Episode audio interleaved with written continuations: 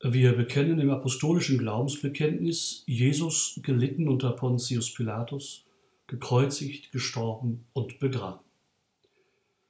Wieso bekennen wir ausgerechnet das? Hätte nicht ausgereicht, einfach die Menschwerdung und die Auferstehung Jesu zu bekennen? Müssen denn diese grausamen Zwischenstufen im Credo hintereinander gereiht werden?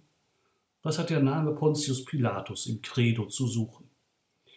Nun, wir bekennen damit Jesus Christus, der ganz Mensch war, für uns. Pontius Pilatus wird erwähnt, weil darin deutlich wird, dass wir nicht eingebildeten Fabeleien folgen. Jesus Christus ist nicht eine Erfindung. Jesus ist eine geschichtliche Größe. Er lebte tatsächlich zur Zeit des Pontius Pilatus und wurde in Jerusalem gehängt. Das ist geschichtlich verbürgt, keine fromme Erfindung irgendwelcher schwärmerischer Jünger. Jesus und sein Tod am Kreuz sind nicht biblische Einbildung, sondern all das wird auch in außerbiblischen Quellen belegt. Jesus hat wirklich gelebt. Gelebt als ein Mensch, als ein Mensch, der ungerechtem Urteil zum Opfer fiel, wie so viele Menschen in der Geschichte und im Heute. Als ein Mensch, der starb und begraben wurde, wie Abermillionen von Menschen vor und nach ihm wie heute. Jesus und sein Leben sind real, nicht Fiktion. Das gibt seiner Person und seinem Leben eine tiefere Dimension als noch so schöne Geschichten und Kalendersprüche, die uns Lebensweisheit vermitteln möchten.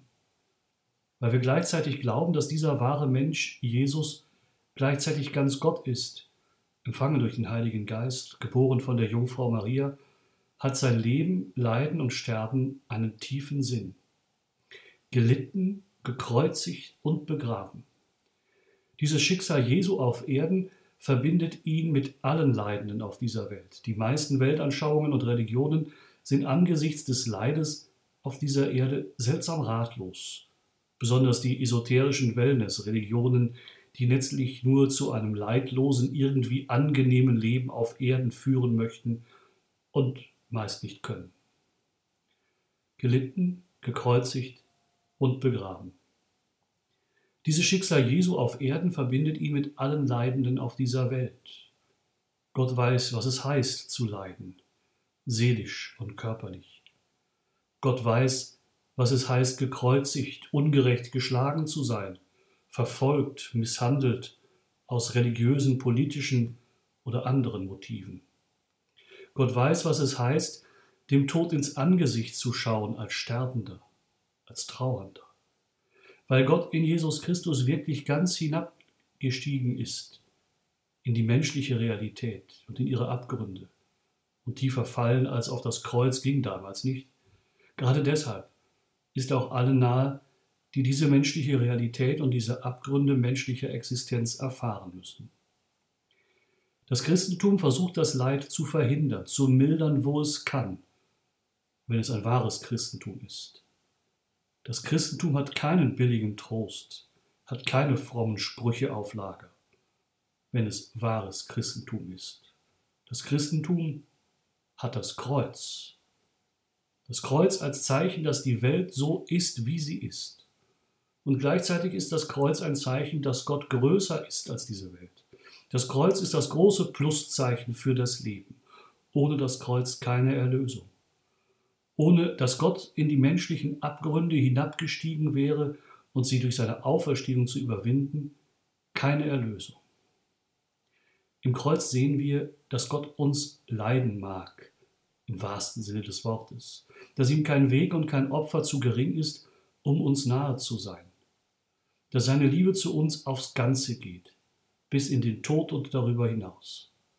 Wir schrecken manchmal vor kleinen Opfern für unsere Freunde zurück, Gott nimmt sogar die Größten für seine Feinde auf sich.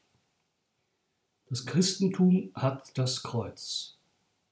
Das ist unser Erkennungszeichen, das Zeichen unserer Erlösung, das Zeichen, dass Gott auf unserer Seite steht.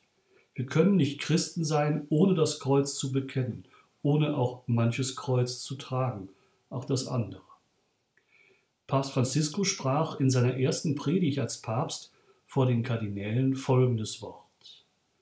Wenn wir ohne das Kreuz gehen, wenn wir ohne das Kreuz aufbauen und Christus ohne Kreuz bekennen, sind wir nicht Jünger des Herrn. Wir sind weltlich. Wir sind Bischöfe, Priester, Kardinäle, Päpste, aber nicht Jünger des Herrn. Ich möchte, dass nach diesen Tagen der Gnade wir alle den Mut haben, wirklich den Mut, in der Gegenwart des Herrn zu gehen, mit dem Kreuz des Herrn. Die Kirche aufzubauen auf dem Blut des Herrn, das er am Kreuz vergossen hat, und den einzigen Ruhm zu bekennen, Christus den Gekreuzigten. Und so wird die Kirche voranschreiten. Es gibt aber ein Problem für uns Menschen, für uns Christen. Wir sind Gewohnheitstiere. Wir gewöhnen uns tatsächlich an vieles. Vieles gibt es, das wir wie selbstverständlich hinnehmen, dass die Sonne aufgeht, dass wir zu essen haben, dass wir ein Dach über dem Kopf haben, dass wir Urlaub machen können. All das spüren wir, ist doch gar nicht so selbstverständlich in dieser Zeit der Pandemie. Aber dennoch, wir gewöhnen uns tatsächlich an ganz vieles. Sogar an das Kreuz gewöhnen wir uns. Wir tragen es als Halsschmuck, wir sehen es am Wegesrand, haben vielleicht ein Taschenkreuz, wir betrachten es in der Kirche, wir hängen es in unsere Wohnzimmer, in unsere Schlafzimmer. Die Darstellung des Kreuzes ist für viele von uns ganz normal, gewöhnlich geworden. Wir gehen daran vorbei, wir empfinden es wie ein Möbelstück, das zu uns gehört. Das Kreuz, normal, gewöhnlich, damit wir uns an das Kreuz nicht gewöhnen, damit wir das Kreuz nicht als normal hinnehmen, darum sind die Kreuze in den Kirchen verhüllt seit dem Passionssonntag. Die Kirche stellt es uns vor Augen. Das Kreuz Jesu ist keine Selbstverständlichkeit. Die Worte der Passion lassen nur erahnen, welche Grausamkeit mit dem Kreuzestod verbunden war, welche Entehrung, welches Leiden. Der Kreuzestod war die Hölle auf Erden, auch für unseren Herrn Jesus Christus. Er, der Heilige, der Sohn des himmlischen Vaters, hat diese Hölle durchleben müssen. Zwei Welten prallen aufeinander, die unterschiedlicher nicht sein können. Wenn eine kalte Wetterfront auf eine heiße Wetterfront stößt, dann bricht ein Unwetter los. Blitz, Donner, Hagel, Regen. Unsagbar groß sind die Gewalten, die dann entfesselt werden. Wie unbeschreiblich gewaltig müssen dann erst die Kräfte gewesen sein, die sich entfesselten, als am Kreuz Himmel und Hölle zusammentrafen. Der letzte Aufschrei Jesu am Kreuz vor seinem Tod wird weit über die Stadt Jerusalem hinaus zu hören gewesen sein. Und niemanden wird dieser Schrei nicht bis ins Mark erschüttert haben. Einige Evangelisten berichten von Naturgewalten beim Tod Jesu, von Dunkelheit, Erdbeben, geöffneten Gräbern. Vor einem Gewitter ist die Luft schwül, drückend. Man kann schlecht atmen, kaum arbeiten. Nach einem Gewitter ist die Luft wieder klar, frisch, alles lebt auf. Die Natur, die kurz zuvor noch schwieg, meldet sich wieder zurück. Der Regenbogen strahlt weithin sichtbar über das Land. Vor dem Kreuzestod Jesu drückte die Sünde, drückte der Tod die Menschen nieder, die Angst vor dem endgültigen Scheitern, vor dem Unheil schnürte die Seelen zu. Nach dem Kreuzestod Jesu sind Sünde und Tod zwar noch in der Welt, doch sie sind besiegt, ein für allemal. Tod wo ist dein Sieg? Du hast verloren am Kreuz. Denn der, der das Leben ist, ist zwar gestorben, wie auch wir einmal sterben müssen, er ist aber gestorben, damit er lebt und damit wir leben. Als Himmel und Hölle am Kreuz miteinander rangen, ist der niederdrückende Schleier der Angst vor dem endgültigen Scheitern zerrissen worden. Das Heil brach herein in diese Welt. Es richtet uns auf und lässt uns neu aufleben. Der Mensch ist ein Gewohnheitstier, aber an das Kreuz dürfen wir uns nicht gewöhnen, denn am Kreuz hängt unser Heil. Das Kreuz ist die sichere Leiter, darauf man steigt zum Leben. Das Kreuz ist unsere einzige Hoffnung.